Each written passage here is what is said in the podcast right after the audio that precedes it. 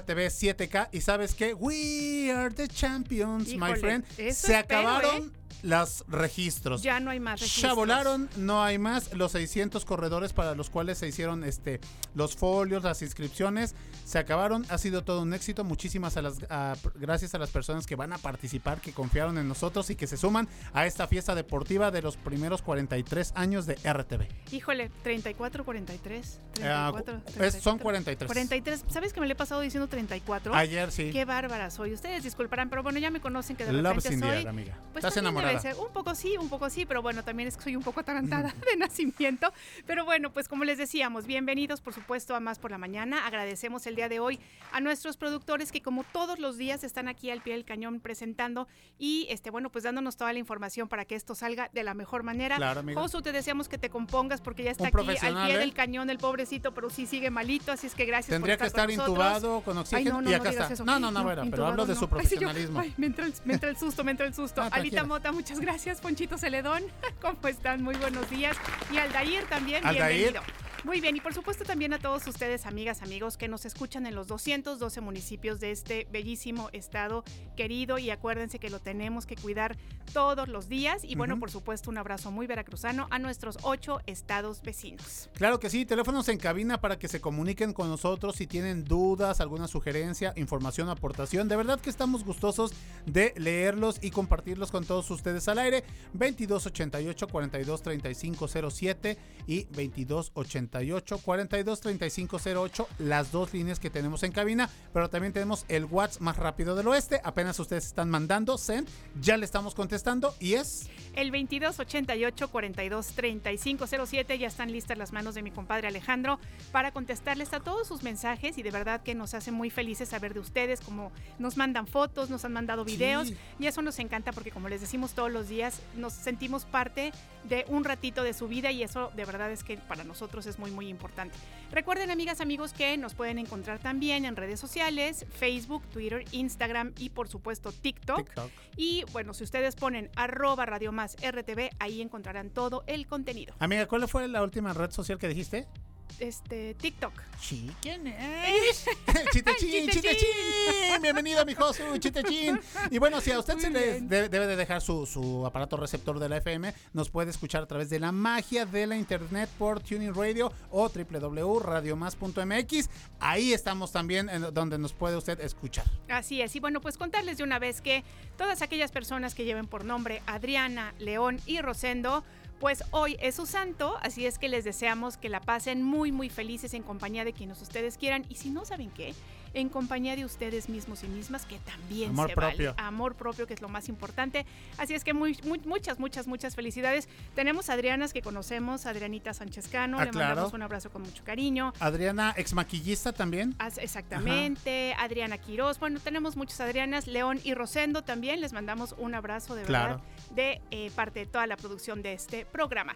Y como siempre, amigas, amigos, si tienen ustedes cosas que quieran platicarnos, celebraciones, Todo. fiestas, que, Que su pecho no sea años, bodega. que su pecho no Suéltenlo. sea bodega, efectivamente, y permítanos, pues, no sé, este, festejar con ustedes de esta manera radiofónica. Claro que sí. Bueno, El rápidamente. día de hoy, compadre, ¿qué tenemos? El menú del día de hoy, varios tiempos, todos muy exquisitos. Vamos a entrar, eh, vamos a arrancar con una entradita muy deliciosa de noticias, deportes, efemérides musicales, la sección Boca Oreja, o Boca Oreja, perdón, con eh, Rafa Neri y Jorge de Menegui. ¿Y qué más tenemos? Tenemos a Yolistli, que ya saben ustedes que es esta colaboración con la. Dirección General de Investigaciones de la Universidad Veracruzana, mediante la coordinación de gestión y divulgación de la investigación. Y bueno, pues ya veremos qué tema tan interesante nos van ellos a compartir. Y por supuesto está Liz Vázquez con Más Conciencia y la sección Un sujeto en la historia con nuestro queridísimo Mike Aguilar. Así es. Y bueno, con esto nosotros decimos, somos Radio Más, somos más por la mañana y así comenzamos. ¿Un cafecito? Un consejo, ¿Una idea? un contacto. ¿Una sorpresa? ¿Qué tal? Una respuesta. Estamos aquí para servirte. Como fuente de información. Como inspiración. Como referencia. Como puente para comunicarte con más personas. Y como bocina para escuchar tu voz. Más por la mañana. La radio te sirve. Más por la mañana. Comenzamos. La entrevista. Más por la mañana.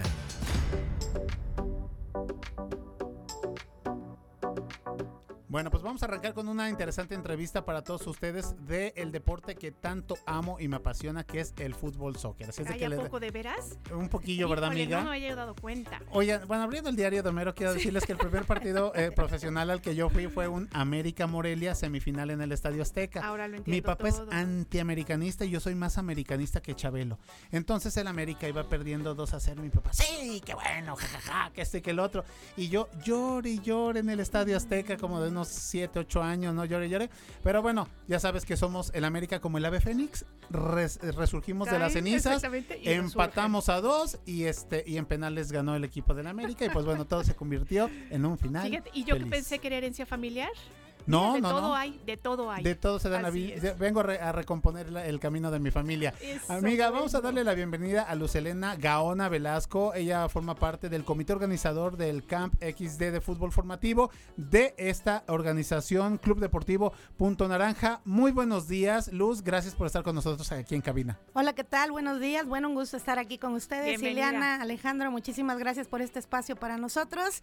Eh, un espacio sumamente valioso para compartirles a su auditorio esta experiencia formativa que estamos empezando ya a promover fuertemente para que nuestros amigos de 8 a 20 años se inscriban prontamente. Oye, bueno, ya habíamos platicado con Alejandro, no sé si fue la semana pasada, ¿no? Sí, hace como 15 días Este, aprox. Más o menos, y bueno, que nos contaban que vienen personas realmente muy capacitadas, ¿no? No es por, no es por eh, caer en esta cuestión malinchista ni mucho No. menos, pero bueno, tenemos que reconocer que Claro. el fútbol que se juega en otros países, bueno, pues tiene como muchísimas ventajas, ¿no? Y que aunque el fútbol mexicano cada vez es mejor, bueno, pues siempre es bueno aprender de los más grandes, ¿no? Entonces cuéntanos un poquito qué novedades hay, si quieres hacemos como un resumen de, de qué se trata para quienes no nos escucharon la vez que estuvo Alejandro, cuéntanos un poquito. por Es favor. correcto, sí. eh, efectivamente, Alejandro estuvo aquí con ustedes hablando un poquito más del tema fútbol, justamente, ¿no? Este, hoy la intención es complementar la idea de aquello que se compartió. Si bien el fútbol es la disciplina y ya lo dijo Alex eh, eh, muy efusivamente, es este esta gran pasión que despierta en muchas personas. Pues bueno, el fútbol también es un canal, un medio para lograr formar mejores seres humanos. Es un poquito la intención que tiene este campamento, por eso el nombre, ¿no? Por eso formativo, por eso el XD, también un poco en el lenguaje de los chicos hoy. Este, y bueno, sí, de manera complementaria a lo que Alejandro ha dicho, eh, re- recordar, ¿no? Las fechas de su realización son del, del 31 de julio al 4 de agosto, con un cierre que estamos pensando entre 5 y 6, con un mini torneo por ahí donde los chicos van a tener la experiencia de poder, como se dice en el, en el lenguaje del fútbol, jugar la cascarita, ¿no? Con el equipo europeo. Este, efectivamente, como bien menciona Siliana, eh, eh, el fútbol eh, formativo que distingue a- al fútbol europeo, pues es un fútbol que efectivamente muchos de nuestros clubes nacionales están adoptando como parte de esta tecnificación, ¿no? De esta eh, estrategia de juego y sobre todo en el tema formativo como personas. Es decir, eh, ya lo decíamos anteriormente, ¿no? Con Alejandro, no basta con saber pegarle a la pelota, ponerle en el ángulo, pegarle raso y colocado, ¿no? Ujú. Sino que también hay que ponerle corazón, pasión y un poquito, obviamente, de lógica y pensamiento, ¿no? Entonces, eh, eso es lo que estamos ahora promoviendo como parte de una de las justamente innovaciones que estamos teniendo nosotros como un diferenciador en esta experiencia. Está el hecho de que vamos a tener especialistas en el área de desarrollo personal, que vamos a estar eh, siguiendo la experiencia eh, el día a día, cada uno de estos cinco, a los chicos y ver qué cambios logramos realmente detectar después de vivir esta experiencia en términos de desarrollo humano. Incluso vamos a invitar a los padres de familia que van a estar ahí muy cerquita a que lo vivan de lleno con sus hijos y que además eh, puedan ellos también regalarnos un poquito su experiencia después de ver esta experiencia formativa. Bueno, ¿qué nos dejó? ¿Qué cambios vemos en nuestros chicos? ¿Qué a lo mejor no podía dominar en la cancha y de pronto ya puede dominar? Como lo dije antes, no solo en un plano técnico o estratégico, sino en un plano de desarrollo personal. Oye, porque además pasa, perdónale que No, te no, interrumpa muchas veces, ahora que mencionas la cuestión de los papás, bueno, ahorita pasó Ujú. eso, pero muchas veces a lo mejor el chico o la chica tienen todas las aptitudes, pero son berrinchudos, pero se, dan, se, se desaniman muy rápido y sienten que no pueden pero se frustran, ¿no? Entonces yo me imagino que cuando hablas de esta como cuestión formativa, y ya no, lo, ya no lo estás diciendo, tiene que ver con aprender también a manejar las cosas de una manera emocional más sana. Y hablando de los papás y de las mamás, ¿no? un aprendizaje para que no sea mamá y papá quien esté, lo estás haciendo mal, te dije que no sé qué, ¿no? O sea, realmente creo que es, es un aprendizaje este, de dos vías, ¿no? Es correctísimo. De hecho, eh, nosotros desde el área de la educación, que es mi área, es mi Ujú. pasión, esa es mi pasión. Y bueno, la- digamos que el fútbol es un poquito por ahí el hobby. El complemento. Sí, sí, el complemento a esta gran pasión, pues entra justamente esta perspectiva de una visión integral, ¿no? Eh, estamos hablando de que queremos una sociedad pues un tanto más humanista, una sociedad con un mejor tejido social y para ello pues hay que sumarle donde es la primera institución formativa, sabemos todos, pues es la familia, ¿no? Claro. Entonces hay que entrarle por ahí, hay que acercar a los papás un poquito a esta dinámica de observación, de intercambio y de aprendizaje conjunto.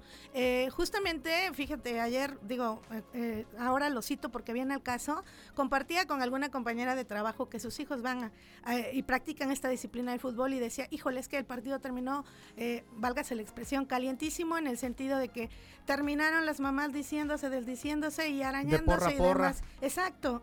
Entonces, perdón, le decía, este, justamente eso es lo que nosotros queremos ayudar a trabajar, ¿sí? Es lo que pre- pretendemos con esta experiencia, que tanto padres como chicos que practican la disciplina aprendamos de una mejor forma cómo hacer esta experiencia realmente 100% placentera. Por supuesto. Digo, Más civilizada y respetuosa. Es ¿no? correcto, digo, no perdamos de vista que desafortunadamente en el tema de nuestro fútbol mexicano hemos tenido muchas experiencias tristes, ¿no? Donde la ha última, habido- la de eh, eh, Gallos eh, Querétaro contra el Atlas, ¿te claro. acuerdas? Es correcto, fíjate, Alejandro entonces, mi hermano Alejandro Gaón estaba ahí en Querétaro, tenía tiempo de no ir a un partido, se le ocurrió ir ese día y bueno, le tocó la escena más catastrófica. Entonces, justo esos son los móviles que nos llevan a intentar hacer una experiencia diferente, una experiencia rica y una experiencia integral. Creemos y confiamos en que eh, unidos estas fuerzas institucionales, ¿no? Hoy la disciplina del fútbol y eh, en este caso la fuerza de la familia formativa, nosotros podemos sumarle positivamente a la experiencia. ¿Saben qué? Este, lo que tú decías, Sile, comadre, y Luz tienen mucha razón. Y, y esto me cae a mí, eh, fue un 20 que me cayó y no tiene mucho, amiga. Me, da- me da mucha vergüenza aceptarlo porque luego en el fútbol tú te vuelves tan pasional y le echas cuerpo y que el codazo y que le dices y le reclamas, incluso luego te metes con el árbitro. Y el árbitro es padre de familia, el árbitro es esposo, el árbitro es, es eh, quizás hasta tu vecino y luego te los encuentras y no sabes dónde meter la cara de la vergüenza, ¿no? O lo mismo pasa con un contrario, que de repente su hijo es amigo de tu hijo y coinciden en la escuela. Entonces respetemos los roles, los papás somos porristas, ¿no? Hay que hacerlo de una manera respetuosa y, y no somos entrenadores para estar gritando, ¡Ey, es que ya, mete, mete a mi hijo y mi hijo! eh", y ni tampoco somos promotores deportivos para decirle, métela al ángulo y ya de aquí te, vas, te voy a ir a firmar al Real Madrid, ¿no? O sea, que precisamente estos chicos van a participar, los que entren, eh, Luz, a, a rifa de, de- de premios muy interesantes. Playeras autografiadas del Real, del Barcelona y del Atlético. Y también un visoreo en España. Es correctísimo, fíjate, justamente un poco retomando lo que Eliana decía al principio, este cuerpo técnico europeo distinguido en su, en su rama, en su línea que es el fútbol soccer, Paco Lobato con muchos años de experiencia al trabajar el fútbol base en Europa y todo su equipo que hoy le acompaña, eh, la verdad es que son grandes profesionales en un sentido amplio, ya que tienen amplias trayectorias en el tema futbolístico, pero también en el tema formativo, es decir, ya como directores, como técnicos, ellos tienen una amplia trayectoria y hay un vínculo muy especial y directo, ¿no? Con, en este caso, con los equipos europeos, donde ellos van a estar visionando justamente a los chicos que van a participar en esta experiencia y vamos a hacer una pequeña selección de aquellos que, pues bueno, por su talento se distingan y que Claro. lógicamente estén interesados. Esto ya también lo trabajarán de manera directa, quiero puntualizar, padres de familia con Paco, para Ujú. determinar justamente si están interesados en irse a tierras europeas y continuar esta trayectoria del fútbol soccer. La Claro, verdad que, es que se dice fácil, ¿eh? Cualquiera diría, no, yo sí voy. Pregúntale a Messi. Cuando se regresaron sus hermanos y únicamente él se quedó con su papá y muchas veces cuestionó, hija, ¿me regresaré a Argentina con mi familia? ¿No? ¿Estaré en el camino correcto?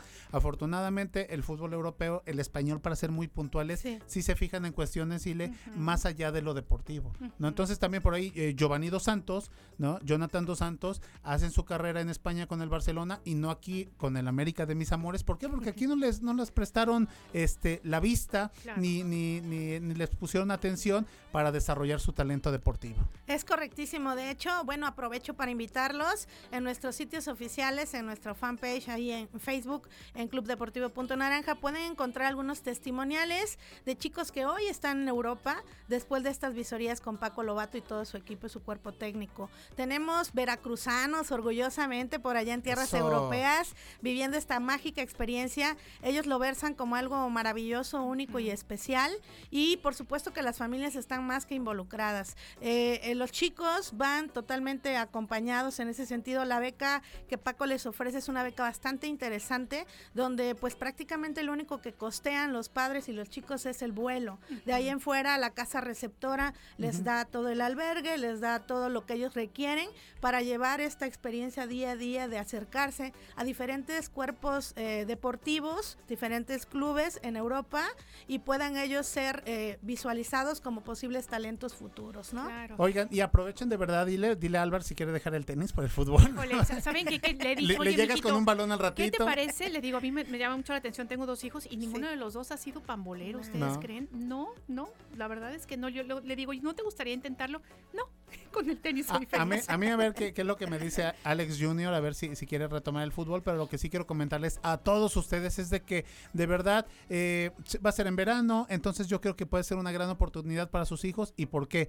ya para despedirnos, porque este bueno, el fútbol europeo se caracteriza por ser un fútbol limpio, el fair play, por ser caballerosos y porque el futbolista no termina su carrera cuando se, se, se despide de las canchas, se convierten en entrenadores, en, pre- en presentadores de televisión, en empresarios, en fin, es una gran oportunidad. Entonces, a ver, vamos a hacer una rec- recapitulación. Campamento de fútbol formativo eh, del 7 a 20 años, nos decías, ¿verdad, Luz Elena? ¿Es correcto? Ok, y va a ser del 31 de julio al 4 de agosto. Así es. Ok, las sedes están todavía por este, Sí, definirse. ¿no? tenemos un, un cierre muy especial en USB. Vamos a tener por ahí, como lo decía antes, esta oportunidad de un mini torneo con cascarita. Estamos pensando en invitar estados aledaños, amigos que tenemos por ahí en diferentes clubes de segunda y tercera que quieren participar y que también quieren jugar la cascarita y que también quieren ser visualizados por este cuerpo técnico. Y bueno, estaremos cerrando ese fin de semana justamente en USB. Muy bien, Luz, pues muchísimas gracias por tu visita. Esperemos estar en contacto más adelante, que sea todo un éxito. Y bueno, pues nos estaremos ahí, estaremos en comunicación. De acuerdo, muchas gracias Ileana y Al Alex, ha sido un gusto, muy Igualmente, amables. Gracias por estar con nosotros. Amigas, amigos, nosotros continuamos esto. Es más por la mañana. Más por la mañana. Batalla de rolas. Línea telefónica en cabina. 2288-423508. Y 2288-423507. O mándanos un WhatsApp. Al 2288-423507. Que comience la batalla de rolas. There comes a time when we heed a certain call, when the world must come together as one. There are people dying. Oh, and it's time to lend a hand to life, the greatest gift of all. We can't go on. Bueno, pues así empezamos esta batalla de rolas el día de hoy y la canción que les propongo yo, bueno, pues es esta muy famosa que se llama We Are the World o Somos el Mundo. Y fíjense. no sé Celulares si arriba, por favor. Exactamente. Ah, bueno, antes no eran los celulares, antes era la, la velita. El En encendedor, ¿no? Sí, El encendedor. Te quemabas el dedo. Exactamente. Bueno, pues esta es una canción escrita por Michael Jackson y Lionel Richie del año 1985. Producida ni más ni menos que por Quincy Jones, recordarán este gran productor estadounidense. Y bueno, pues fue grabada por un gran grupo de músicos, muy famosos todos ellos, por la este por eh, un evento que se llamó USA for Africa, USA for Africa, o sea, Estados Unidos por África y bueno, pues era como esta campaña para ayudar, ¿no? Para este, bueno, pues generar recursos para que se pudiera ir al continente africano. Esta es mi propuesta el día de hoy. Hoy nos pusimos este románticos Fue, fue este, batalla con eh, de causa, ¿no? Batalla con Batalla causa, con causa. efectivamente. Y bueno, pues We Are the World para todos ustedes, 2288 4235 07 y 08. As God has shown us by turning storms. Batalla de rolas.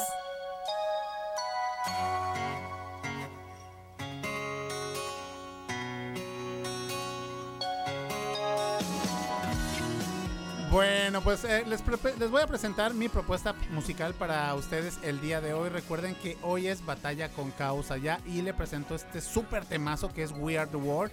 Y bueno, yo les voy a hablar acerca de esta canción que eh, interpreta Susan Vega. Esa canción se llama Luca y salió en el año de 1987. Quiero comentarles que este fue de los primeros eh, primeras canciones que eran un grito de auxilio para evitar, amiga, lo que era el abuso y el maltrato físico infantil. No todo este daño psicológico que eh, los niños eh, sufren desafortunadamente.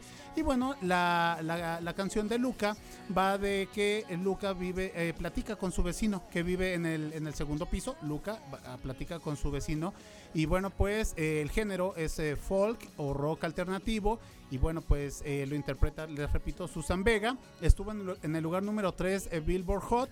Y un dato muy interesante de esta canción que pegó en los países donde se, se- trabajaba mucho el abuso infantil, el maltrato eh, doméstico, y que fue Estados Unidos, Inglaterra, Australia, Francia, Suecia, Nueva Zelanda, Polonia, Irlanda y Canadá. Les voy a compartir una- unas frasecitas que vienen aquí en la canción y el niño le dice al vecino pues que si escucha ruidos, que no haga caso, ¿no? Que dice, eh, I'm, I'm clumsy, ¿no? O sea, que le pegan a él porque es, es tonto. Dice, I'm trying to talk eh, not loud. Dice, yo trato, incluso trato de no, de no hablar alto. Dice, maybe it's because I'm crazy. Dice, eh, quizá es porque me pegan porque soy, estoy loco. Dice, they only hit until you cry. Dice, ellos me dejan de pegar hasta que lloro. Dice, and after that, you don't ask why. Dice, y después de eso no tengo que preguntar por qué me pegaron. Entonces es una canción muy fuerte. eh, realmente la traigo hoy aquí precisamente para que la escuchemos y reflexionemos. Muchas veces tenemos un día bien, bien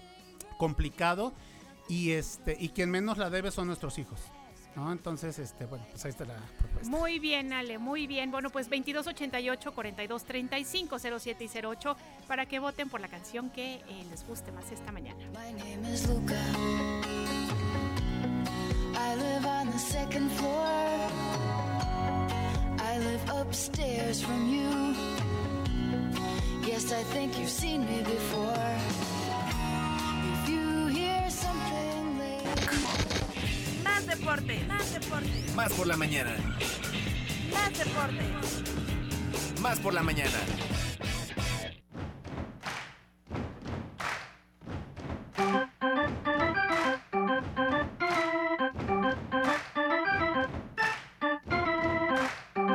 Oigan, bueno, pues como podrán ustedes imaginar, ya están aquí ya con nosotros los huracanes deportivos, a quienes les damos la bienvenida, chicos. ¡Bravo, chicos! Por favor, a todos nos dejó esta canción un poquito movidos, pero bueno, respiremos y continuemos. Sigamos. Avanti. Y más ¿Cómo que tenemos ustedes? hijos. ah, No, sí, hombre, sí. hijos es brutal, eh, muy, muy buena canción. Y pues, este, paciencia, mucha paciencia. Y sabemos que cuando lloran es porque tienen hambre, tienen sueño, pum, pum, y hasta ahí. Mucho amor. Sabemos exactamente. Así es que lo hacemos, lo, lo hacemos muy bien. Bueno, tenemos mucha información. Venga, Eh, hermana rival. Hermano, Ah, hermano Águila. Ahí está, paren actividades. El- la orilla, por favor. El siempre. animalejo ese se nos volvió a meter. Ah. Arriba el rebaño. Lo que tenemos que hacer usted y yo es imponernos. Hay en que mover el rebaño. Sí, No, no, no, hay que darle chance. Hay, gente que necesita el reflector. Dale chance. ay, como van viendo, ahora sí se bien. defienden. Oh, oscuridad de la noche. Ay, Dios mío, está jugando muy bien, la verdad De está pie jugando que muy bien. despertó el gigante. Es de los mejores arranques en la historia de las Chivas Rayadas del Guadalajara. Pero hablando de mucho los tiempo. ¿eh? La verdad están haciendo muy bien las cosas. y Digo, así seguirá ya lo de desde Fernando Hierro, que está como director deportivo, fue un excelente acierto. Le, ha- le ha dado una mística importante, le ha dado un respeto a, a- a la institución que muchos años no se había, no se había visto. La verdad, eso es, eso es bueno para el seno de las Chivas Rayadas del Guadalajara. Porque, bueno, después de aquel campeonato de 2016, pues había tenido dificultades en No- encontrar Nosotros técnico somos ideal. como profecía azteca. Cada 10 años se aparece el Sí, campeón. ¿verdad? La verdad que, que- que muy bien, muy buen acierto y están gracias haciendo... por sus palabras, me llegan al corazón profundamente. Sí, pero Gracias. en el clásico ahí van a, ahí van a quedar. Oh, que- Así fue. No, que te- Exactamente, en el no picada, puede en ser, no puede ser. ¿Qué Trae el ego tenemos? hasta arriba. ¿Qué tenemos el día de hoy? Cuéntenos. Hay por tiro, favor. Hay tiro, pero verdaderamente un tiro importante en la escudería Red Bull, hablando de Checo Pérez y Marx Verstappen, que ya están en, las, en los días de prueba, en las pruebas, en las competencias, ya están previo ya al arranque de la temporada de la Fórmula 1. y Checo Pérez ha sido el más rápido. El más rápido. Justicia Eh, divina. de la Rosa, un ex piloto de la Fórmula 1, dijo, es algo impresionante lo que está haciendo Checo Pérez, se arriesga. Se expresó muy bien del, Sí. del, nuevo monoplaza que, Eh, que el van a R9, ¿no? pilotear en, en- en esta este, temporada. en esta temporada. 2023. ¿Por qué? Porque si recordamos lo que fue la temporada anterior, bueno, tuvo bastantes dificultades Checo Pérez Sí. con, con el, con el monoplaza, ¿no? Y ujú. esta vez le ha agradado. Y bueno, pues prueba de ello muy bien. los tiempos que está haciendo en pista. Oigan, pero, Pero- por, pero por ahí también eh, yo vi la noticia, comadre, de que también ya Red Bull estaba visoreando un nuevo talento, ¿no? Que en este caso como que supliría a Checo en dos, Ah, tres años. Sí, pero bueno. Ah, digo, bueno, en lo personal a mí se me hace una falta de respeto y lo pueden hacer, pero pues bajita. Mira, Sí, es como, la, es como la, la liga de ascenso y la primera división. El equipo Red Bull tiene también otra escudería Claro. que es Alfa Tauri, antes Toro. Rosso, Ujú. en la cual van desarrollando los talentos para después brincar a lo que será el, escudería. uno. No, no, no, es que eh, las básicas. dos están en Fórmula 1. Digo, la este, la Red Bull. cuestión es que desarrollan en Alfa Tauri para después dar el salto a lo que es Red Bull, eh, la escudería, y Gatlin es uno de ellos. Sí, sí, sí, son este, las fuerzas básicas, Sí, las van formando en los mismos circuitos, digo, eso es importante. Pero ya se reveló Checo Pérez, ¿por qué? Con esto. Ahí les va. Si no me apoyan, yo Me voy. tampoco lo haré. Recordando aquel momento donde le dicen a Verstappen, por favor, eh, deja que, que Checo Pérez de- Que- que te- rebase te Checo. alcance y ¿Y te rebase. Claro. Se negó y con eso se le fue el segundo lugar. Sí. Este, hablando del campeonato, se lo llevó por ahí este Alonso, si no mal recuerdo. No, no, no, no, no. No, no. Este fue este Hamilton. fue de la escudería Los hermanos Ferrari. Cerdán, ¿no? No, no, no. No, fue, fue de Ferrari, No, fue fue Sainz. Ah, Sainz, Sainz. ah, Bueno, Hamilton ya no corre. sí, no, sí, sí, sí, sí, pero bueno, bueno, Se ya está- no. de hecho, De la temporada anterior empezó muy mal y se fue reponiendo y alcanzó a estar bajó, dentro ya de bajó los un cinco poquito primeros. su, su jerarquía, Bueno. ¿no? ya dijo, si no me apoyan, pues yo tampoco lo voy a hacer con todo el dolor, el dolor de mi corazón. Si es que, pues está Checo Claro. Pérez en razón, todo su bueno. derecho. Hubo imágenes donde fue el mejor en, la, en, la, en los circuitos, en las pruebas, eh, mejores tiempos, y quiso saludar al- a, la gente que está al frente Al- de- al jefe de mecánicos. jefe de mecánicos, bueno, y no lo saludó, ni lo volteó a ver. Pero porque el señor también estaba concentrado en su trabajo. Digo, también checo tres pesos de prudencia. Digo, yo lo quiero mucho, le estimo mucho. Pero Cuando sí, va a la Pero, casa, pero, pues todo, platica, todo- el mundo está chambeando en ese Sugiérele. momento, No, ¿no? ya había terminado todo. O sea, ya había No. terminado. No vamos a justificarlo, injustificable. Ya había terminado todas las competencias y ya estaban. Y entonces se Y- acercó y, se le tendió acercó, la mano y el lo otro. tocó varias veces, reiteradamente, para darle el, el puño, solamente no darle un abrazo y, ay, Sí. y brincar con él, no. Solamente para eh, des- Chocar el puño. chocar el puño y no lo volteó a ver. Y bueno, fue Eso no está Ah. Hay críticas no, a nivel hagamos, no hagamos mitotes no se vale, no no, se vale. hay, porque hombre. ya le he hecho otras groserías, no es la primera la ocasión. que- no es la primera vez. El señor está trabajando para que los dos pilotos, tanto Verstappen, Mm. bicampeón del mundo, y el señor Checo Pérez, que quedó tercer Lugar lugar, en, el, en Por la culpa de anterior. Verstappen. Sí, porque pudo haber sido segundo. Exactamente. o sea, ¿no? y hay, hay que reconocerle a, a Checo que hizo todo el trabajo para que Verstappen no se eh, estuviera preocupando en la persecución de los dos Ferraris, ¿no? exactamente. Entonces, bueno, pues ha- habrá que esperar. Hoy es borrón y cuenta nueva. Pero bueno, ya cada dijo- Y muy buenas temporada, noticias, además. cada ¿no? temporada, O sea, bueno, pues el, el ego de cada uno de los pilotos se, se impone. Claro. Sí. Sí, porque pues está dolido. Ya, que uno cuando está dolido, ya. sí, de De- moros, Dedíquele usted una canción, de, usted que sabe esas de, de dolor y de despecho. hombre. ya supera. No, no es cierto. Oigan, este. Lo Oh de. Johan Vázquez, también este jugador mexicano con el Cremonese. Eh, le pusieron marca personal a Pablo Dybala, este jugador campeón del mundo, argentino, que Argentina. jugó muy poco. joya. Sí. Jugó muy poco. Eh, muy buen partido. Cremonese, que es el lugar número 19 en Italia, le ganó 2 por 1 A la Roma. a la Roma que va está en quinto lugar en estos momentos en la tabla buscando eh, posiciones de Champions, Champions League, que son claro. los cuatro primeros eh, los que accesan directamente a Champions League de ahí el, el quinto sexto quinto va a la Europa League Sí, y el otro todavía tiene que este por ahí eh, eliminarse con otro con otro equipo pero bien por eh, Johan Vázquez lo extrañamos en el mundial porque hubo partidos donde Completamente realmente- borrado por Martino. Sí, ¿eh? totalmente borrado. Sí lo llevó a- a- a- al mundial, pero es un jugador de 24 años que tiene mucha personalidad. Es zurdo, la verdad es zurdo. Eh, tiene muy buena personalidad, eh, alto, que te maneja muy bien eh, la Buena anticipación. está en Italia. No, no, de verdad. Yo- sí, Oiga, ya, pues ya. De hablando verdad de que sí. Martino, hoy, ahorita que estamos sacando el A ver, lavadero, ya échale. sabes que es miércoles de lavadero, Ajá. eh, el señor Martino suena para volver a México, ¿eh? No, no, no. Con Sí, un equipo. dicen por ahí que es oferta real para Tigres. Ah, bueno. Y digo, no, no a la selección, no. Pero también, si yo fuera Tata Martino, sí le pensaría para volver por lo menos este año, porque están muy está recientes las heridas y regresar a un equipo como Tigres es echarle limón a la herida. Perfecto. Oigan, chicos, el tiempo se nos está acabando, pero ¿les parece si el miércoles aquí con, con mi comadre y con todas las personas que, que- que escuchan más por la mañana, platicamos un poquito del tema Néstor García, Néstor Che García, entrenador de básquetbol, Ah, claro. Lo que le pasó jue- juegazo. por eh, es ser ¿Qué? entrenador de Dominicana y, elum- y- y eliminar a Argentina. Perfecto. En Argentina, en Mar del Plata, casi se lo comen. Ay, ya me imagino, pero bueno, lo platicaremos. Amigo, Claro, el por día supuesto. de hoy vamos a pasar entonces a la frase con el señor Edgar de la Pásame la guitarra. Este, Como no, sí. aquí la tiene usted. Aquí la tengo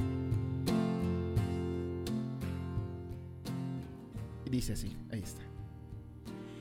Y diría que una de las grandes lecciones que he aprendido en las dos últimas décadas desde la perspectiva de la gestión es que realmente cuando se trata de ello, todo gira en torno a las personas y algo muy importante, el liderazgo.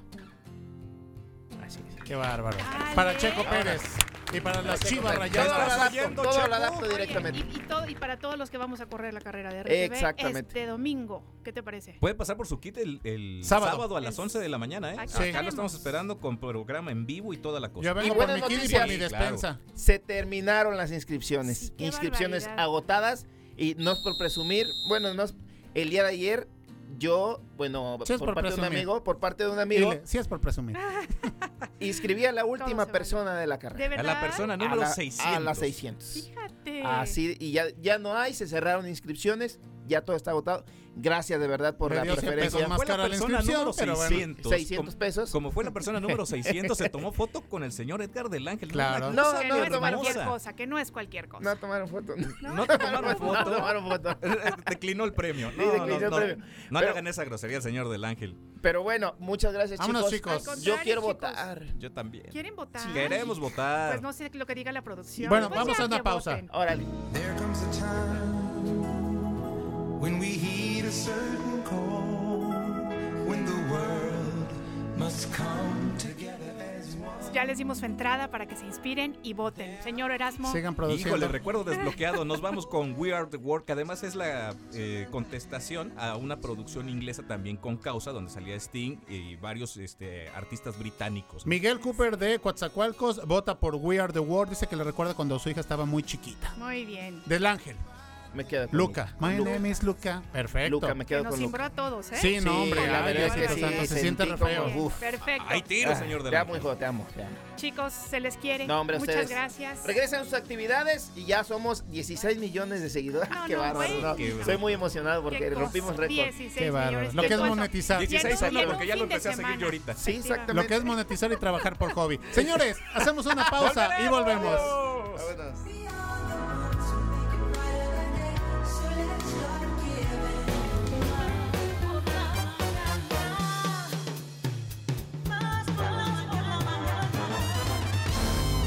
Sentido común con sentido del humor. Más por la mañana. En un momento regresamos.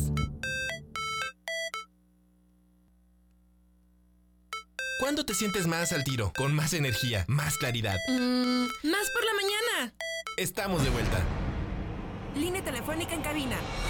2288 423508 Y 2288 423507. 2288 423508 Y 2288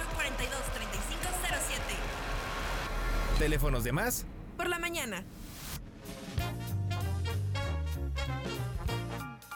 9.41 de la mañana, señores. Continuamos con todos ustedes en Más por la Mañana, en esta su show cómico mágico musical, su revista radiofónica. El momento chimenguenchón. Exactamente, llevo Chitechín de la mañana, bajo la producción de Josu de la Fraga, de Alita Mota y también Foncho Celedón y el buen Aldair. Oigan, gracias por comunicarse con todos nosotros. Por aquí nos mandan un mensajito. Roberto dice: Susan Vega y su canción Luca, un referente y aporte en generar conciencia y visibilizar un grave problema. Estoy con ella, entonces, bueno, pues está votando Roberto. Muchísimas gracias por hacerte presente en la batalla de rolas. Recuerden, si quieren votar, si quieren dar algún comentario, 2288 4235 07, amiga. Oigan, y bueno, pues también queremos agradecerle a Ana Paula del puerto de Veracruz. Muchas gracias por tus comentarios, Ana Paula. Te mandamos un abrazo con mucho cariño.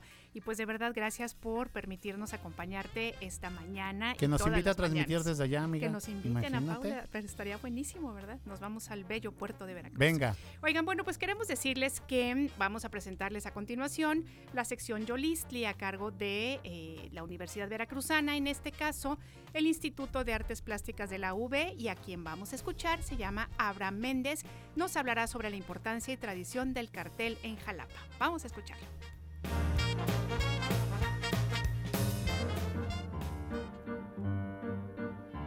Hola amigos, ¿qué tal? Buen día.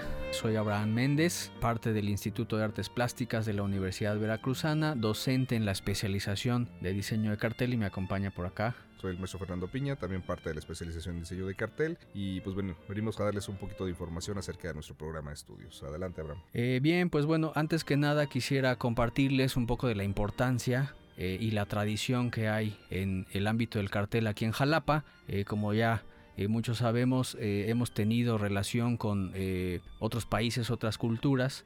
En el caso específico del cartel, Cuba y Polonia han sido dos países con los que este, este vínculo, esta relación se ha estrechado mucho. Nos hemos comunicado a través de las imágenes y del cartel.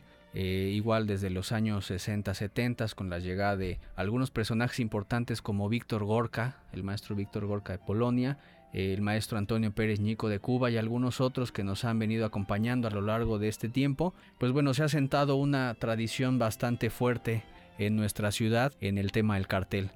Eh, y pues bueno, obviamente eh, la Universidad Veracruzana, teniendo también una facultad de artes en donde se enseña diseño y un instituto de artes plásticas en donde también el diseño es importante, eh, pues bueno, hemos decidido eh, desde el instituto crear un programa educativo, un programa de posgrado que es la especialización en diseño de cartel. Entonces a partir de eh, este programa, pues bueno, se retoma y se mantiene eh, esta tradición y se va pasando de generación en generación. Los estudiantes van teniendo esta experiencia en cuanto a la creación de imágenes a través de la tipografía, eh, del lenguaje, la sintaxis de la imagen eh, y pues bueno, ahí nos va a platicar un poco el maestro Fernando Piña sobre la importancia, ¿no? De la comunicación visual. Gracias, Abraham. Pues bien, la realidad es que desde hace mucho tiempo, lo hemos dicho, realmente nosotros recibimos casi toda la, información a través de los ojos, ¿no? Digo, salvo algún impedimento, pero gran parte de nuestra comunicación se desarrolla de manera visual, ¿no? Y es ahí donde el cartel precisamente tiene esta gran importancia como un elemento para, pues bueno, no solamente comunicar o difundir o publicitar, ¿no? Sino para también influir, eh, por ejemplo, en procesos históricos, procesos sociales, ¿no? Que esa es la parte también bien interesante del cartel, que ha estado presente eh, en, en varios puntos de la historia de la humanidad donde pues ha sido necesario como movilizar a la sociedad, ¿no? Y precisamente a través de la imagen, a través de la interpretación de los signos, de los símbolos, del lenguaje visual, de la retórica de la imagen, pues se logra precisamente llegar a un impacto muchísimo más contundente, ¿no? Más fuerte, público, ¿no? Y esto pues eh, detona obviamente movimientos sociales, conciencia social, desarrollo de la cultura también, porque forma parte también de nuestro acervo cultural el cartel. Pues bueno, precisamente todos estos elementos teóricos y, y gráficos se desenvuelven, se, se vacían, digamos, en el formato de lo que es el cartel, ¿no? El cartel hace uso de las artes plásticas, hace uso del dibujo, hace uso de la ilustración, hace uso de la composición, ¿no? De todos estos elementos que dentro del arte, pues bueno, podían formar una obra, pues bueno, acá nosotros los utilizamos precisamente para poder comunicar, ¿no? Para poder transmitir mensajes de manera clara, de manera concreta, que sirvan precisamente para que la ciudadanía desarrolle ese pensamiento crítico, ¿no? Y, pueda cuestionar justamente lo que está sucediendo, no solamente a su alrededor, sino también en el cartel y tenga esta comunicación, digamos, ida y vuelta con la misma pared, con el mismo elemento que vea, que vea en la calle, ¿no? O que lo vea, aunque sea una galería, este, que pues bueno, tenga esa capacidad de, de retroalimentación también sobre, sobre la persona, ¿no? Pues bueno, creo que aquí tú nos puedes explicar un poquito más de lo que conlleva el programa de la especialización, ¿no? Para que también el público tenga un poquito este panorama de qué se va a encontrar dentro de la especialización en diseño de cartel. Sí, gracias. La especialización tiene dos semestres, es un año, es una especialización profesionalizante en donde, bueno, tenemos una carga más hacia la cuestión de la producción y la práctica, obviamente desde el enfoque también teórico. Y bueno, algo que tenemos es ocho materias, dos optativas, y dos seminarios, un seminario nacional y un internacional. El seminario nacional tenemos la, la participación del gran maestro Germán Montalvo eh, y en el seminario internacional nos acompaña también eh, nuestro querido amigo Alejandro Magallanes. Entonces, bueno, obviamente en cada materia, cada profesor va invitando eh, a, un, a un docente, algún artista, algún diseñador, eh, eh, que tenga una expertise ¿no? en el tema. y eso ha enriquecido mucho el enfoque, ¿no? el panorama que tiene el estudiante en cuanto al cartel y la, las materias específicas ¿no? en, cada, en cada área. Tenemos un proyecto en donde todos los ejercicios que se hacen tienen una salida real. Eh, sí hay exposiciones, sí hay charlas, los carteles no se quedan guardados ahí como un ejercicio más, sino que tienen una salida real. Entonces esto obviamente le permite al estudiante tener una proyección y también esta cuestión de sentirse bien, de ver su trabajo ya digamos expuesto ¿no? Y, no guardado ahí. Eh, obviamente llevamos eh, una bitácora, ¿no? Los, los, chicos también tienen esta parte de la reflexión en análisis eh, con los ensayos que realizan al término de cada experiencia. Entonces eso permite tener eh, como un, un, un, gran panorama teórico y práctico del cartel. También un poquito ahí, eh, como comentaba el maestro Fernando, la parte social, que a nosotros nos importa mucho la parte social, digamos, hacer los vínculos con otras, con otras entidades, con otras facultades, con otros institutos, otras universidades, y hemos tenido varias colaboraciones, ¿no? Por ejemplo, hemos trabajado cuestiones de género, ¿no? Con la unidad de género de la Universidad Veracruzana, eh, en la Semana Mundial del Cerebro con el Instituto de Neurociencia, eh, hemos tenido también por ahí eh, participación con nuestra especialización hermana, que es la especialización en estudios cinematográficos, en donde también hemos realizado algunas imágenes para algunos de sus cortos, algunas de sus presentaciones. Y bueno, esto nos ha permitido también pues tener eso, ¿no? Generar un vínculo, una colaboración, una comunidad que no necesariamente queda dentro de la universidad, porque también hemos colaborado con otras universidades y que bueno, finalmente eh, pues el estudiante también aprende, ¿no? A, a, colaborar, a trabajar en equipo, ¿no? Y tener ya, digamos, estas otras experiencias, ¿no? Entonces, no sé si por ahí eh, nos quieras compartir algo acerca de eh, pues las próximas fechas que tenemos para la convocatoria de posgrado.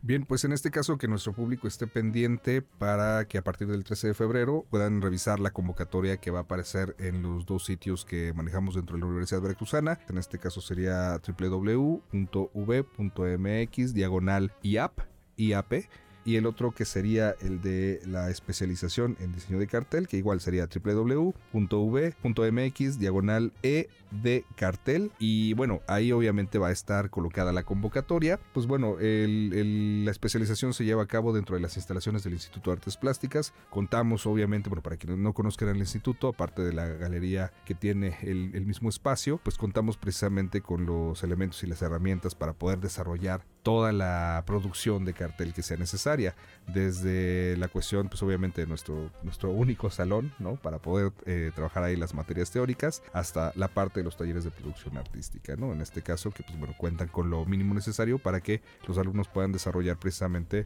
la producción de cartel o puedan también de alguna forma experimentar con otras técnicas a través, por ejemplo, de las materias optativas y pues bueno, salgan un poquito como del contexto tradicional que vengan trabajando. Claro.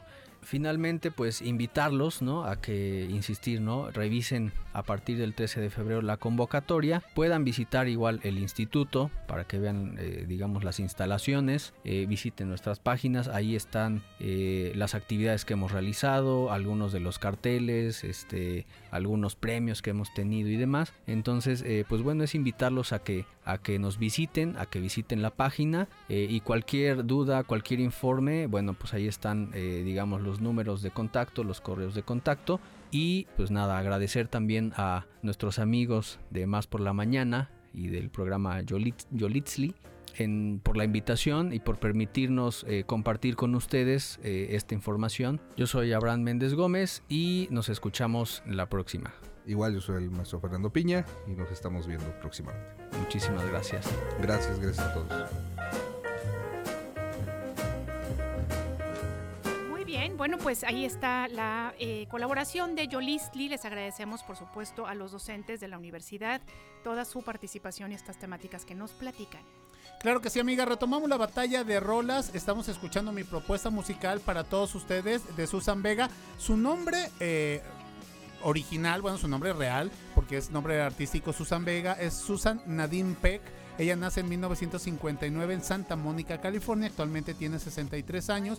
Y yo creo que eh, el contenido de esta canción y del resto de sus eh, propuestas musicales, bueno, es porque es cantante, compositora, escritora, dramaturga, además de que domina varios instrumentos musicales. Eh, bueno, pues les comentaba acerca de que estuvo en el lugar número 3 del Billboard Hot 100 y que bueno, pues estas, estas temáticas, eh, ella fue como precursora, más que nada, de este tipo de, de temáticas. La propia Susan graba una versión de Luca en español.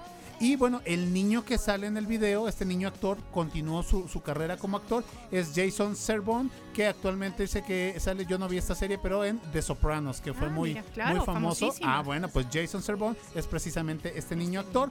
También se graba otra versión de, de Luca en sueco a cargo de Kit Am Amgren. Entonces, bueno, pues ahí está la información. Por si ustedes quieren votar por esta canción de Luca, en el WhatsApp por la mañana, 2288 4235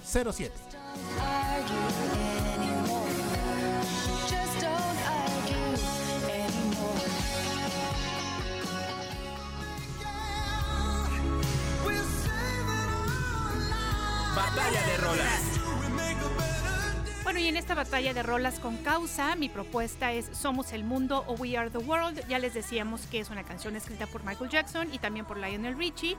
Y bueno, pues que se hizo para apoyar a África. Fíjense que en español se llamó esta, este, digamos, esta agrupación, este conjunto de artistas, Unión de Apoyo de Artistas para África. Y bueno, pues contarles que la grabación se hizo el 28 de enero de 1985 y se publicó el 7 de marzo. Estamos hasta cerquita de las fechas en las que se, en las que se publicó. Y bueno, contarles que los, los beneficios obtenidos por la canción fueron justamente donados a una campaña humanitaria para intentar acabar con la tremenda hambruna en Etiopía. Bueno, pues esta es la canción que les tenemos de propuesta el día de hoy también. Tenemos Luca y tenemos We Are the World, 2288 42 35 07 y 08. Y vamos a escuchar ahora, en lo que meditan más votos, boca oreja. Me parece perfecto.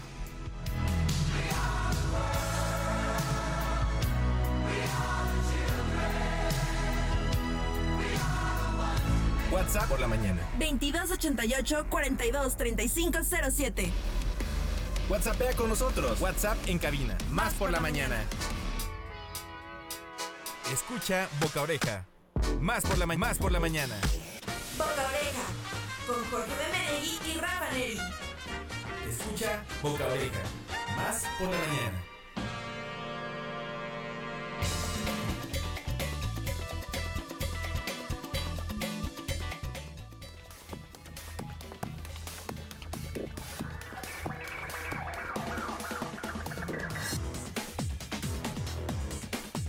¿Qué tal amigos de Más por la Mañana? Yo soy Jorge Menegui y esto es Boca Oreja, donde vamos a aprovechar que estamos iniciando el mes de marzo para traerles esos estrenos que valen la pena a partir del primero de marzo de este 2023 en todas las plataformas de streaming. Y es que la nueva temporada de Mandalorian en Disney Plus o la llegada de la temporada final de Succession en HBO Max, pues los usuarios de las plataformas de streaming que son las más populares, quiero mencionarles, podrán disfrutar de una impresionante cantidad de novedades.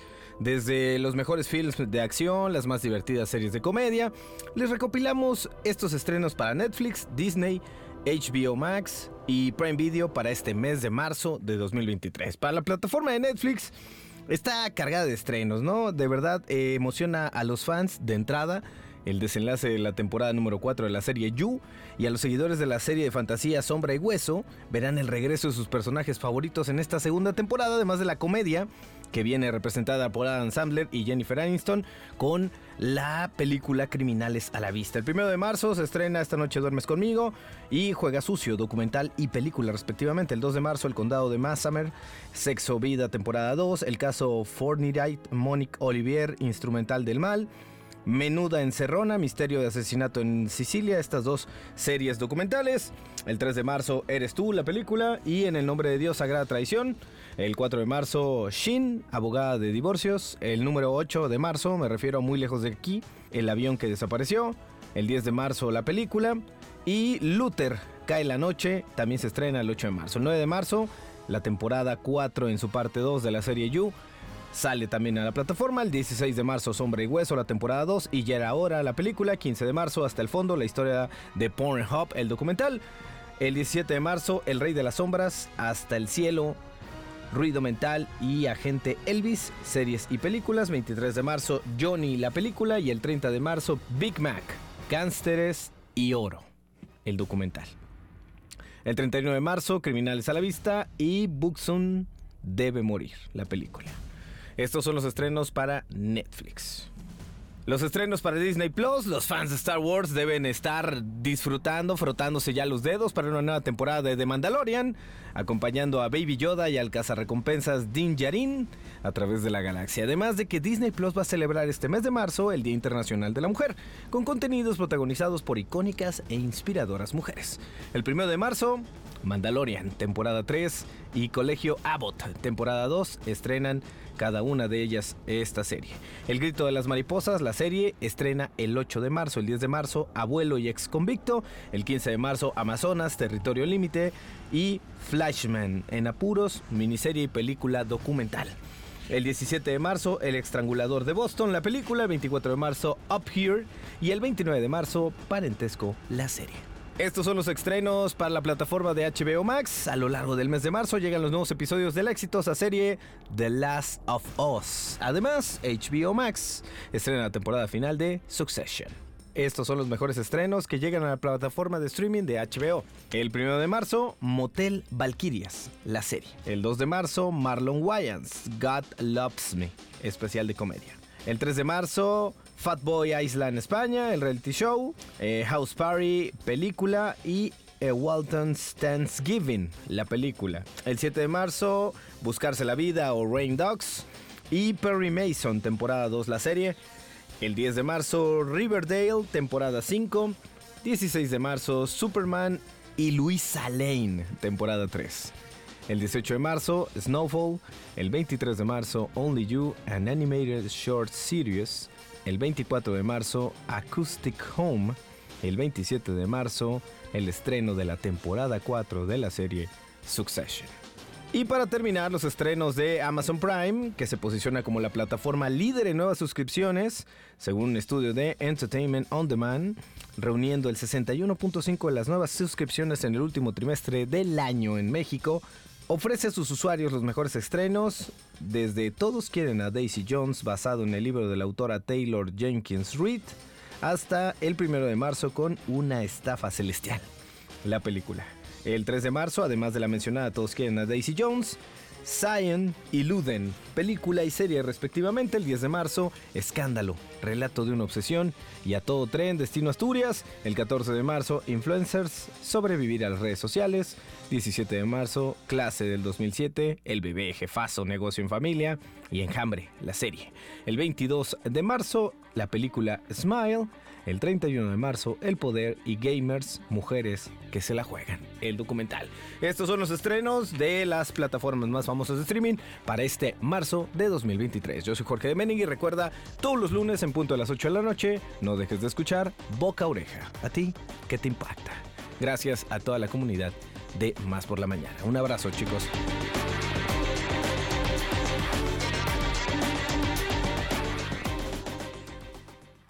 Más por la mañana. ¿Cuándo te sientes con más capacidad de raciocinio? Más por la mañana. En un momento regresamos. Versión de nuestra comunidad es posible. Más por la mañana. La radio te sirve. Estamos de vuelta. Más noticias. Más por la mañana. Carlos Zamora Informa. Más noticias. Más por la mañana.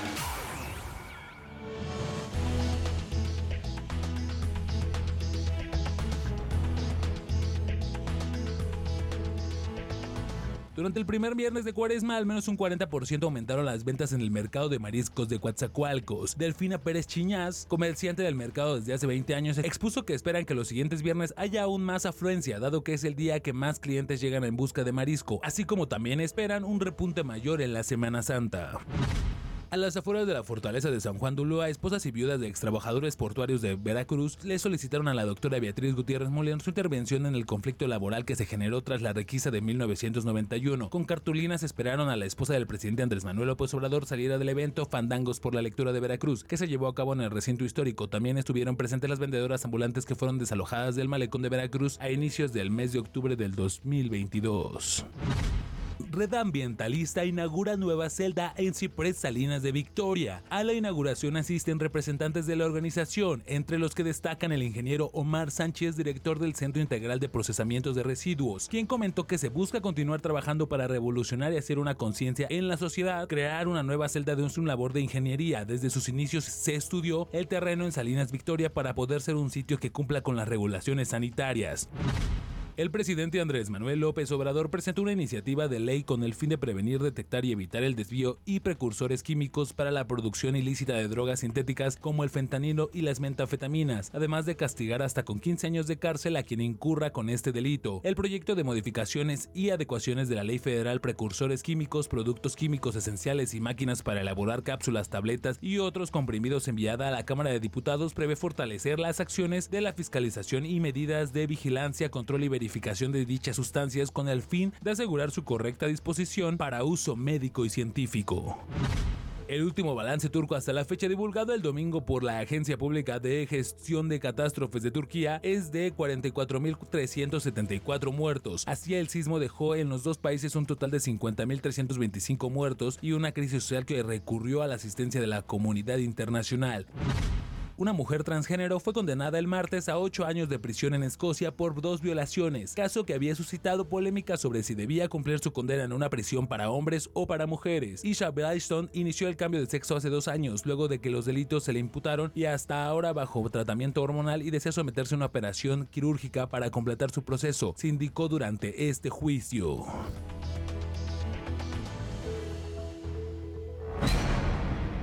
Línea telefónica en cabina.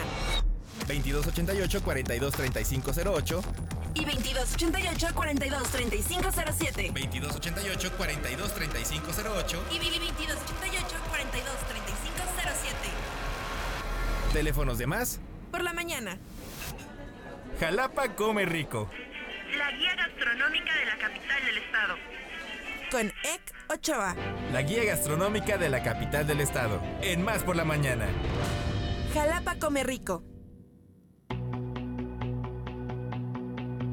Oigan, bueno, pues qué bueno que sigan con nosotros en este programa. Le damos la bienvenida a Denise Sánchez Rosas, que en este momento se está incorporando. Muy bien, amiga, a este comadre. programa. Te mandamos un abrazo este, con mucho cariño. Desde y bueno, su decirles, desde su chamba. Y bueno, decirles que ya está con nosotros Ek Ochoa, como siempre, trayéndonos temas importantes, Jalapa necesarios, interesantes y deliciosos. Y hoy tenemos, vamos a hablar de un ingrediente que tiene todas las características para hacer este, tres diamantes, cinco estrellas, todo lo que sea. Lo que quieran que sea. Eso ¿Cómo es, chicos. Buenos días, ¿cómo Buenos están? días. Qué bonito estar por aquí de nuevo. Ya te extrañábamos. Hemos estado bien itinerantes, qué bárbaro. Soy el peor, pero siempre con, de compartir con ustedes. Pero pues, es que es por chamba, mira, que andas bien ocupadillo. Eh, Sí, ya sabes que andamos arriba para abajo. Afortunadamente. Sí, gracias a Dios estamos en eso, pero justamente, bueno, esto- ya vamos a hablar algo que es muy conocido, que es muy famoso, que todo el mundo ha comido de alguna forma, pero es el único producto eh, comestible para empezar, por ejemplo, que no se descompone, ¿no? Que, que te puede durar una Sí, eternidad, ¿no? es verdad. Que milenariamente se ha usado desde cosméticos hasta alimentos, hasta para velas, ¿no? Ujú. Pero que aparte de todo proviene de un animalito que es, yo creo que, pues el más importante que sostiene a la, Sí, en la a la cadena, naturaleza, ¿verdad? ¿no? Porque finalmente las abejitas Sí. son las que hacen que todo siga circulando, plantas, flores y la reproducción de, pues, de todo lo que tiene que ver con nuestros nutrientes, alimentos y frutas y verduras, ¿no? Entonces vamos a hablar de la miel. ¿Qué les parece, chicos? Nos la idea. temazo. Sí, además, híjole, es que de verdad cuando tomas buena miel es el paraíso, ¿eh? Y como dice, tantas propiedades que tiene la miel, incluso te raspas, te pones miel, eh, tienes hambre, estás bajo de energía, una cucharada de miel, o sea, es increíble todo lo, lo bondadoso que es este producto. Estaría buenísimo que también que nuestro público participe y nos Claro. diga en qué usan sus este, ¿La aplicaciones de la miel.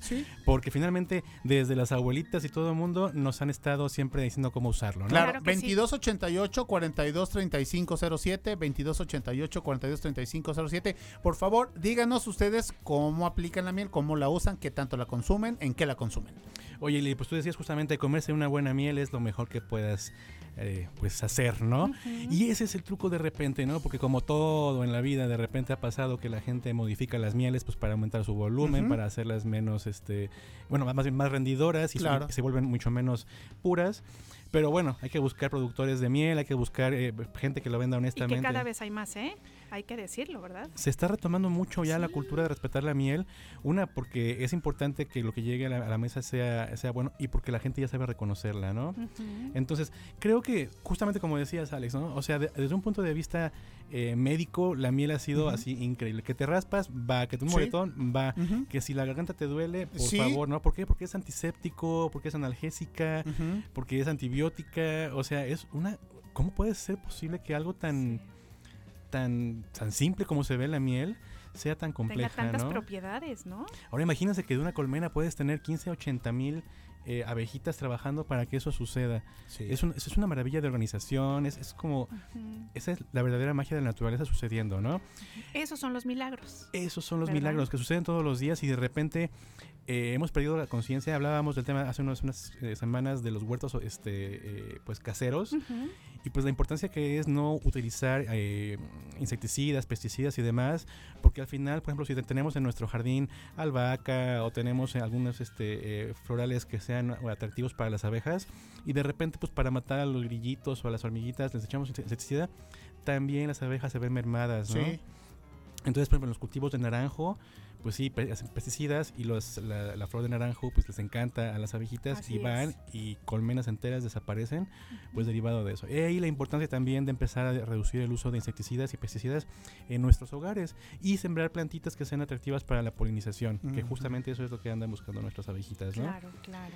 Eh, algo que estábamos viendo hace unos días, me encontré un lugar aquí, una marca que se llama Finca Elena. Eh, ya hemos hablado de ellos antes porque tienen otros productos por ahí paralelos. Ah, ok. Este, tienen sus colmenas en, este, en sus eh, fincas y están haciendo justamente un uso súper adecuado de todo el, tema de los pesticidas este, orgánicos, más bien sembrar plantas que repelan otras plagas para que no, no haya ningún este, químico, in- Químico. interviniendo y que a la vez favorece la proliferación de otras especies como las abejitas, ¿no? Entonces, eh, Finca Elena es una de las marcas que tiene ahorita una miel muy bonita, muy asegurada en calidad, así como tantos otros productores que podemos encontrar desde el mercado San José, en el mercado Jauregui, de gente que está trayendo mieles bien, bien, bien, bien bonitas, ¿no? Oye, hablando de eso, fíjate que ah, estabas hablando de el- del naranjo. Fíjense que yo compro una marca que me gusta mucho, además en la que confío mucho, que se llama Tuc Mieles, se las cuento un poquito. Y eh, la, la propietaria me cuenta, por ejemplo, cómo ella va y, y tienen las colmenas y entonces han sembrado cerca de la colmena este, justamente especies o, o variedades de plantas que son específicas para que las abejas, ¿no? Y entonces te empiezan a contar todo este mundo maravilloso y después te dicen, y mira, y aquí te traigo una miel floración naranja, y aquí te traigo una miel, y, y de, y de verdad, Oye, qué rico y sí qué saben delicioso y diferente. Totalmente Es una diferente. maravilla. Yo probé una vez una que era de eh, acagual y es una miel dorada pero brillante, no, no opaca, brillante amarilla, así súper brillante. A primer bocado, así en boca es el dulce y viene un picor pica. ¿A poco? Sí, súper rico, ¿no? Ya después el, per- el perfume de la flor, ¿no? Y entonces sí, hay, hay obviamente hay mieles poliflor, que bueno, se- todo lo que agarran cerca, ¿no? Pero cuando ya llevas una colmena a una zona determinada donde a un radio eh, en general tienes buen abasto de, de flor, puedes elegir cualquier floración que sea buena y va a ser para ellas. Ay, sí, y el sabor va a ser súper diferente. Entonces también para quien sea un poco más de gustos de andar este probando exquisiteces. Sí, Gustos aventureros. Exacto, ¿no? Oye, tengo una pregunta. ¿Será posible que, que tengamos un poquito de apicultura en, en nuestras azoteas? O sea, yo vivo como en una zona retiradita, tranquilita, hay algo de vegetación. ¿Me ayudaría eh, este, este ambiente para, para poder producir un, un poco de miel? No soy experto, pero sé que sí requiere condiciones determinadas Sí, para estar cómodas, ¿no? Ajá. Lo que sucede en- dentro de la ciudad es que en, en el entorno sí hay mucho uso de pesticidas. Es verdad. Entonces, de repente puede ser que tu colmena no prospere como si estuviera en un lugar más Sí, alejado, ¿no? hombre. Otra de los de- detractores que de repente hay, que no es forzosamente importante, es las mascotas, ¿no? Cuando de repente hay mascotas que son inquietas cerca de un, eh, una colmena, pon tú que a lo mejor tu mascota no resulte afectada, pero la colmena va a salir eh, huyendo porque va a ser atacada o molestada de Ujú. repente por mascotas, ¿no? Entonces, no soy experto en apicultura, definitivamente no, pero lo que he platicado con algunas personas ha sido justamente eso, porque yo quería meter una allá en donde vivo. Y sí, el encargado me dijo, sí se puede, pero tenemos 11 perros, entonces va a estar complicado, ¿no? De- Sí, con los canes. Tienes Sí. toda la razón. Oye, lo que sí podemos hacer es empezar a sembrar plantas, ¿no? Claro. Que tengan esta floración especial que, que atrae a las, A las abejas. abejas, porque con eso estamos ayudando, ¿no? A que tengan espacios donde vivir. Donde ¿no? alimentarse. Donde sí. alimentarse, quiero sí, decir. Sí, vamos a estar justamente pues incentivando esa, esa, esos canales de, de alimentación para ellas. Que andan por toda la ciudad viajando de repente, sí, ¿no? Quisiéramos que andaran- estuvieran siempre en el campo y seguras, pues estaría todavía mejor, ¿no? Pero en la ciudad pues también tienen buena, buena posibilidad de sobrevivir. Así es, chicos. Pues eso es lo que les traía hoy sobre la miel. No, pues muy bien, Ek. Me encantaría a- ahondar más. Hay muchísima información que, que, este, que proveer. Por ejemplo, ¿saben cómo se hace una abeja reina? No. Pues yo tampoco sabía. Cuéntanos, Ahora ya cuéntanos. Ahora ya sa- ok. Queremos Eh, saberlo. Pues resulta que cuando la, la abeja reina deja de producir huevecillos o empieza a ser ineficiente en su capacidad de dirigir la- a la colmena, ya sea que la sacan eh, como ya exiliada o ella muere y ya nada más la desechan, pero tienen que generar una nueva eh, abeja. La abeja reina es un huevecillo más de los iguales que nacen todos, pero solamente alimentada de propóleo. ¿Qué Exactamente. Solamente lleva una alimentación, no come miel, no come los néctares, come lo más puro de esa, esa Claro, refinación, que el es el, el- jarabe real. Y por eso es jarabe real, ¿no? Porque es el que come la abeja reina. Le dan de comer nada más de eso y sus características físicas cambian. Pierde las rayitas, se ve más lisita, se ve más alargada, un Sí, poquito más más, grande. verdad. Y es cuando también de repente la entendemos porque el consumirlo en medidas, eh, eh, pues mm, adecuadas, el humano tiene algunos beneficios derivados de ello, ¿no? Hay, hay una regeneración celular más rápida, otro tipo de, de potencialización de la salud. Está buenísimo. Está impresionante. Además, ¿saben qué?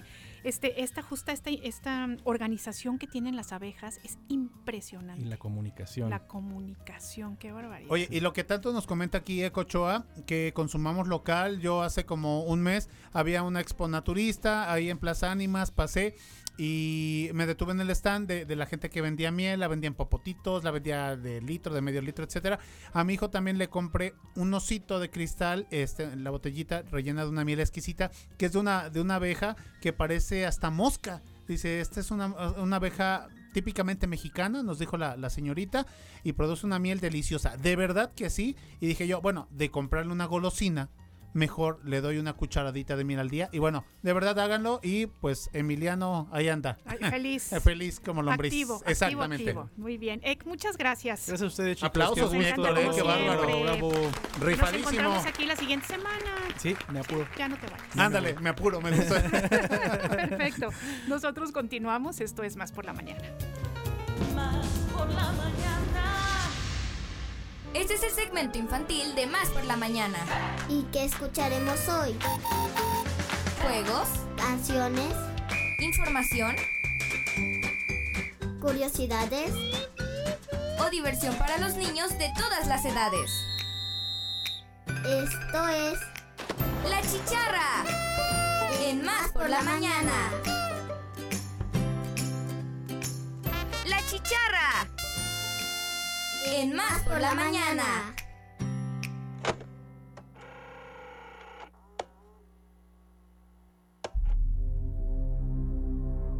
Hola amigas, amigos de La Chicharra, soy yo San Miguel y hoy les quiero presentar mi cápsula de Five Nights at Freddy's. En el 2014, Scott Cotton sacó a la venta Five Nights at Freddy's, lo creó gracias a otro juego de él, Chipper Sansón Lumberco, donde sus animales tenían aspecto animatrónico y así se le ocurrió crear a Five Nights at Freddy's. Su idea era que fuera una trilogía y que su tercer juego sea el último, pero por las críticas que tuvo, Scott se vio obligado a lanzar su cuarta entrega. Su historia trata sobre un guardia de seguridad nocturno que trabaja en los locales de Fazbear Entertainment y va a trabajar una semana. Pero los animatrónicos, Freddy Fazbear, Bonnie the Bull, Chica the Chick, Foxy y Golden Freddy lo querían capturar y meterlo a un traje animatrónico. También hay juegos de FNAF hechos por los fans y a Scott no le importa mucho. Y a esos juegos se les llaman Fazbear Fanders. ¿Tú te atreverías a jugar los juegos o leer los libros? Esta fue mi cápsula sobre FNAF. Les manda un cordial saludo su amigo Joseph, la radio de los veracruzanos.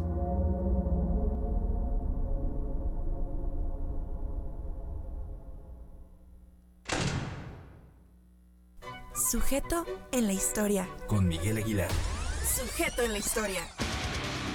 Con Miguel Aguilar. Más por la mañana. Bueno, pues primero hay que darle las gracias a nu- nuestros colaboradores, los niños de la chicharra, su productor eh, eh, Balam Rivera, que eh, están cumpliendo un aniversario más de esta producción, de este programa infantil, todos los sábados y domingos 9 de la mañana. Son unos verdaderos profesionales talentosos, amiga, y además colaboradores importantísimos de este espacio. Ay, sabes que y además, como siempre les digo, son nuestros maestros, porque tú los ves a ellos, cómo se sientan y con qué tranquilidad y con qué buena postura y con qué todo hacen sus programas. Y la responsabilidad después de la escuela sin comer, se vienen a grabar, aportar. Entonces, muchísimas gracias. Realmente, eh, pues tomamos en cuenta todos esos detalles de Y sabes que también mamá y papá, Ah, claro. que siempre están ahí apoyando Sí, y que siempre están este, incentivando ¿no? A, sus hijos e hijas. Así es que bueno, pues muchas felicidades por supuesto para Balam, por supuesto para las chicas y los chicos chicharros y también para sus familias. Y bueno, le damos la bienvenida a nuestro sujeto en la historia, como cada miércoles, nuestro buen Mike Miguel Aguilar Quiroz, que nos trae otro interesante tema esta mañana. Miguelón, ¿cómo estás? Buenos días. Muy buenos días, estoy muy contento de estar otra vez con el público de Más por la Mañana y la verdad es que lo prometido es deuda, dije el pasado miércoles les comentaba que todo marzo vamos a estar hablando de históricas o de mujeres que Bien. hicieron historia. Y hay una cantante, una artista y más que decir un- una cautivadora mujer, ¿no? Que hasta la raíz lo traemos los veracruzanos, pero desgraciadamente no es veracruzana. Yo también, yo también no sabía, pensé que sí era oriunda de Coatepec, Veracruz, pero no. Nació en Ciudad de México y mejor vamos a escuchar la cápsula que preparé porque ella es Natalia Laforcade. Ay, ya te iba a decir, ay, no sé de quién está hablando. Venga, Muy escuchamos.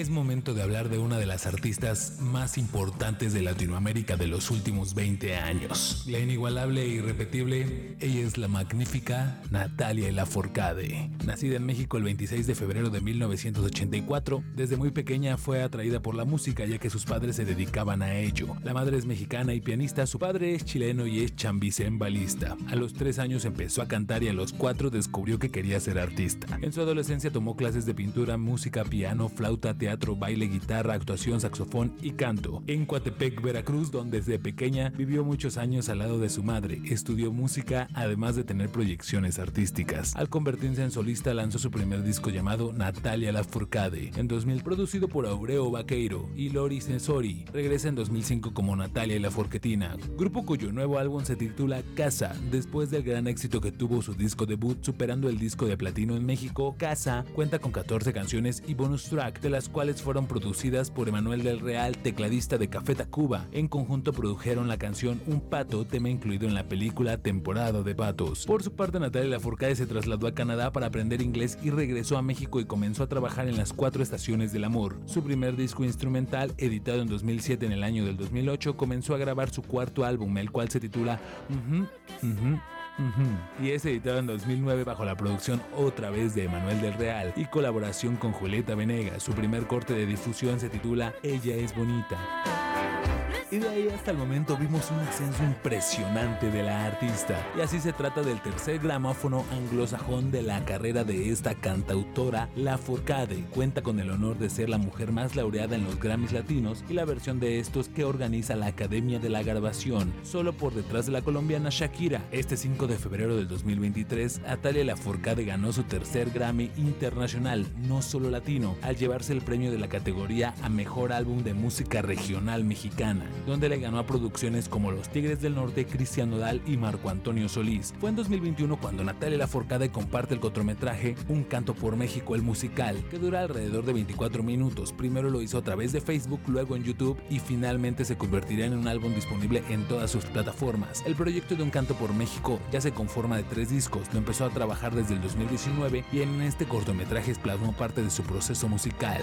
Si hay alguien que represente a la perfección la música de este país es ella. Desde hace años la cantautora ha puesto el nombre de México en lo más alto, resaltando esos sonidos tradicionales y llevándonos por todo el mundo. La cantante mexicana ha sido galardonada con 15 de sus 28 apariciones en los Latin Grammy, desde el 2003 hasta el 2022, y en los Grammy Awards Internationals ha aparecido 8 veces, de las cuales solamente ha ganado 3, pero que no nos quede duda a los veracruzanos que si alguien ha abrazado a este estado como propio es Natalia Lafourcade. Desde mi tierra veracruzana y disfrutando el café con pan, la cuatepecana es una sujeta en la historia. Mi tierra veracruzana. Oiga, bueno, pues, Bravísimo, ¿eh? bravísimo. Y bueno, Muy bien, estas Miguelón. nuevas generaciones que están ya definitivamente abriendo brecha. Exacto, ah, eh, su último material se llama De todas las flores, que también yo no dudo que se va a llevar unos Latin Grammy o un- incluso Sí. un Grammy internacional. Eh, tiene canciones preciosas como Yo vine solita, como De todas las flores, y la verdad es que está impresionante Natalia Forcade. Y la verdad es que a mí me siento un poco representado por ella porque también es de Ciudad de México, pero también llevamos a Veracruz en todo lo alto. Bien, entonces, todo, Así se en el habla. corazón. Eso. Mike Aguilar, muchas gracias como siempre. Aquí te esperamos la siguiente semana. Aquí vamos a estar la siguiente semana, ya la siguiente semana eh, vamos a estar bastante con el tema del feminismo y ojalá vamos a vamos a, to- a tocar ciertos ciertas llagas que todavía nos, nos afectan bastante. Venga. Muy bien, ya nos Pues todo el mes. Amiga, pues tenemos que empezar a levantar el puesto. Ya nosotros nos vamos a ir con la rola, rola ganadora. Muchísimas gracias a las personas que votaron, que mandaron mensajito, que se hicieron presente, que hicieron comunidad a través del WhatsApp por la mañana. Y bueno, decirles que el día de mañana también vamos a tener un programa con eh, colaboradores muy interesantes, con buenos contenidos y que esperemos que nos acompañen. Agradecer a la producción, a Josué de la Fraga, a Alita, Alita, la ingeniera de la producción Sí, no, Mota. no, no, no, no, ya decíamos que de veras corte quirúrgico. Qué No, hombre, barbaridad. exactamente.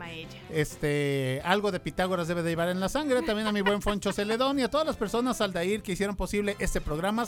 Este programa, gracias, gracias y mil gracias. Bueno, amigos, amigas, y también decirles que, bueno, pues estamos a miércoles y todavía es momento para que si no le hemos puesto intención esta semana, lo hagamos. Recuerden siempre ser solidarios, ser sonrientes, ser empáticos y empáticas, porque de esa manera vamos a poder hacer una mejor comunidad. Así es que recuerden que aquí en Más por la Mañana lo que deseamos justamente es que podamos todas y todos ser mejores seres humanos. Así es, amiga. Pasándola bien, pero también haciendo pues estas reflexiones que son tan necesarias. Así es que bueno, nos vamos a despedir de ustedes. Queremos decirles que el día de hoy la canción que ganó en esta batalla de rolas con causa es We Are the World. Así es que muchas gracias a todos ustedes y bueno, pues nos escuchamos el día de mañana. Hasta mañana.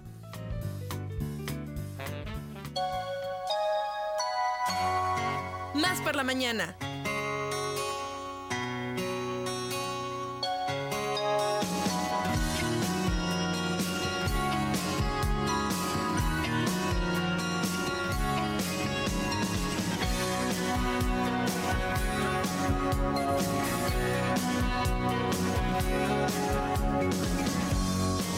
My name is Luca. I live on the second floor. I live upstairs from you. Yes, I think you've seen me before.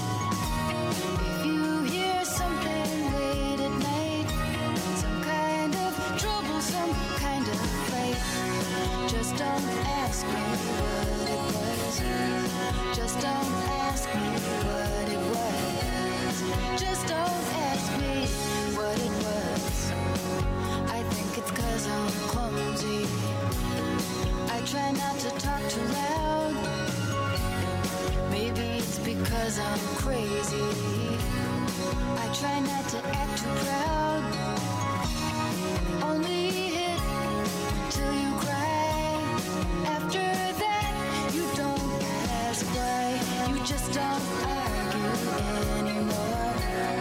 just don't